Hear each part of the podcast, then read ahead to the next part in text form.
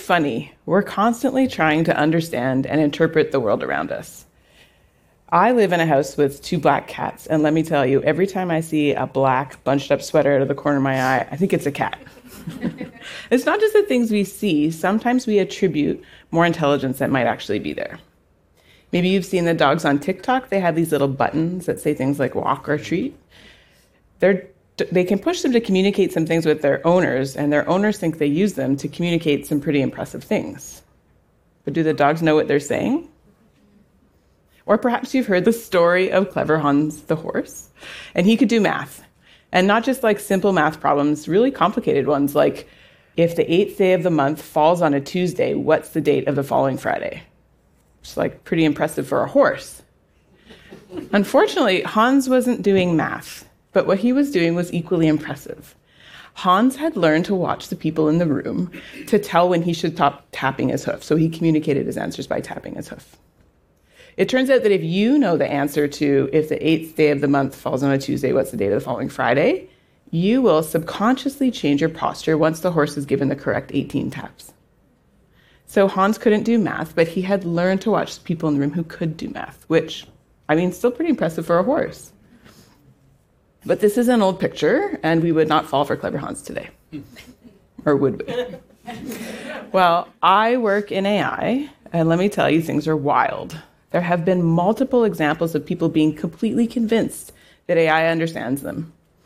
In 2022, a Google engineer thought that Google's AI was sentient. And you may have had a really human like conversation with something like ChatGPT. The models we're training today are so much better than the models we had even five years ago. It really is remarkable. So, at this super crazy moment in time, let's ask the super crazy question Does AI understand us, or are we having our own clever Hans moment? Some philosophers think that computers will never understand language. To illustrate this, they developed something they call the Chinese room argument. In the Chinese room, there is a person, hypothetical person, who does not understand Chinese. But he has along with him a set of instructions that tell him how to respond in Chinese to any Chinese sentence. Here's how the Chinese room works. A piece of paper comes in through a slot in the door, has something written on Chinese in Chinese on it. The person uses their instructions to figure out how to respond. They write the response down on a piece of paper and then send it back out through the door. To somebody who speaks Chinese standing outside this room, it might seem like the person inside the room speaks Chinese. But we know they do not. Because no knowledge of Chinese is required to follow the instructions, performance on this task does not show that you know Chinese. So, what does that tell us about AI? Well, when you and I stand outside of the room, when we speak to one of these Chinese, uh, sorry, one of these AIs like ChatGPT, we are the person standing outside the room. We're feeding in English sentences, we're getting English sentences back. It really looks like the models understand us. It really looks like they know English. But under the hood, these models are just following a set of instructions, albeit complex. How do we know if AI understands us? To answer that question, let's go back to the Chinese room again. Let's say we have two Chinese rooms. In one Chinese room is somebody who actually speaks Chinese, and in the other room is our imposter. When the person who actually speaks Chinese gets a piece of paper that says something in Chinese in it, they can read it, no problem. But when our imposter gets it, again, he has to use his set of instructions to figure out how to respond. From the outside, it might be impossible to distinguish these two rooms, but we know inside something really different is happening. To illustrate that, let's say inside the minds of our two people inside of our two rooms is a little scratch pad. And everything they have to remember in order to do this task has to be written on that little scratch pad. If we could see what was written on that scratch pad, we would be able to tell how different their approach to the task is. So, though the input and the output of these two rooms might be exactly the same, the process of getting from input to output completely different. So, again, what does that tell us about AI? Again, if AI, even if it generates completely plausible dialogue, answers questions just like we would expect, it may still be an imposter of sorts. If we want to know if AI understands language like we do, we need to know what it's doing. We need to get inside to see what it's doing. Is it an imposter or not? We need to see its scratch pad, and we need to be able to compare it to the scratch pad of somebody who actually understands language. But like scratch pads in brains, that's not something we can actually see, right? Well, it turns out that we can kind of see scratch pads in brains. Using something like fMRI or EEG, we can take what are like little snapshots of the brain while it's reading. So have people read words or stories and then take pictures of their brain. And those brain images are like fuzzy, out of focus pictures of the scratch pad of the brain. They tell us a little bit about how the brain is processing and representing information while you read. So here are three brain images taken while a person read the word apartment, house, and celery. You can see just with your naked eye that the brain image for apartment and house are more similar to each other than they are to the brain image for celery. And you know, of course, that apartments and houses are more similar than they are to celery, just the words. So, I said another way, the brain uses its scratch pad when reading the words apartment and house in a way that's more similar than when you read the word celery. The scratch pad tells us a little bit about how the brain represents the language. It's not a perfect picture of what the brain's doing, but it's, it's good enough. Okay, so we have scratch pads for the brain. Now we need a scratch pad for AI. So inside a lot of AIs is a neural network, and inside of a neural network is a bunch of these little neurons. So here the neurons are like these little gray circles. And we would like to know what is the scratch pad of a neural network? Well, when we feed in a word into a neural network, each of the little neurons computes a number. Those little numbers I'm representing here with colors, so every neuron computes its little number, and those numbers tell us something about how the neural network is processing language.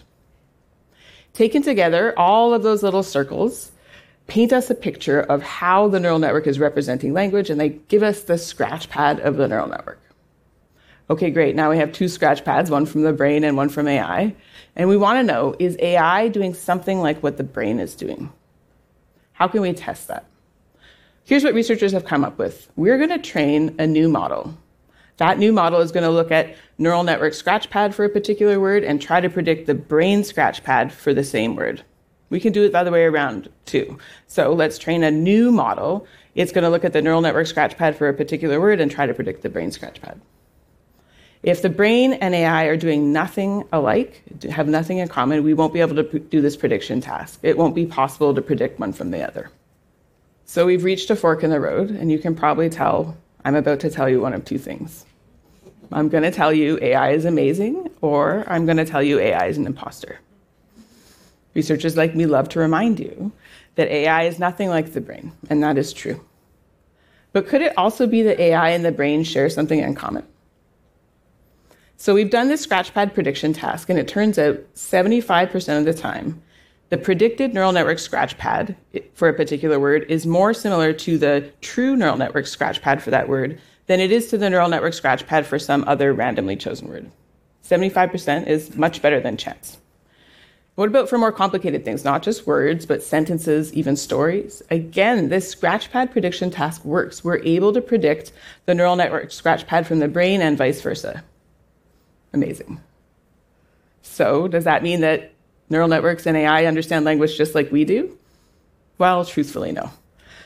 Though these scratchpad prediction tasks sh- show above chance accuracy, the underlying correlations are still pretty weak. And though neural networks are inspired by the brain, they don't have the same kind of structure and complexity that we see in the brain. Neural networks also don't exist in the world. A neural network has never opened a door or seen a sunset, heard a baby cry.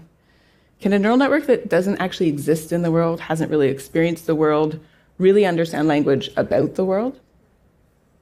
Still, these scratchpad prediction experiments have held up multiple brain imaging experiments, multiple neural networks. We've also found that as the neural networks get more accurate, we also they also start to use their scratchpad in a way that becomes more brain-like. And it's not just language. We've seen similar results in navigation and vision. So, AI is not doing exactly what the brain is doing, but it's not completely random either. So, from where I sit, if we want to know if AI really understands language like we do, we need to get inside of the Chinese room. We need to know what the AI is doing, and we need to be able to compare that to what people are doing when they understand language. AI is moving so fast. Today I'm asking you, does AI understand language? That might seem like a silly question in 10 years or 10 months.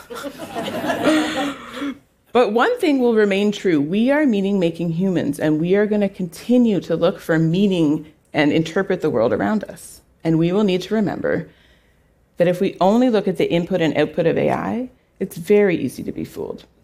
We need to get inside of the metaphorical room of AI in order to see what's happening. It's what's inside that counts. Thank you.